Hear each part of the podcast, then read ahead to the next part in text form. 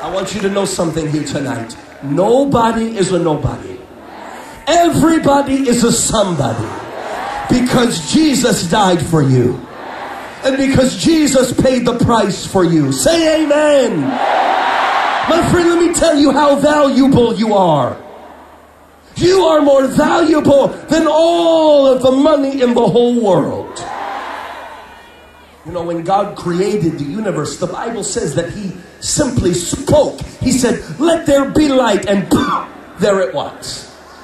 He just spoke. He didn't have to work, He didn't break a sweat, He didn't strain a muscle. He just spoke. But when Jesus purchased your salvation, oh, my friends, it required the very blood in his veins. The Bible says that in the Garden of Gethsemane, he sweat, as it were, drops of blood.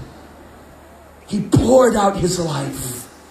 He gave his all because he loved you. My friend, listen to me. Creation costs God nothing, but your salvation costs God everything. And that's why I can tell you tonight that Jesus loves you that you are valuable to God.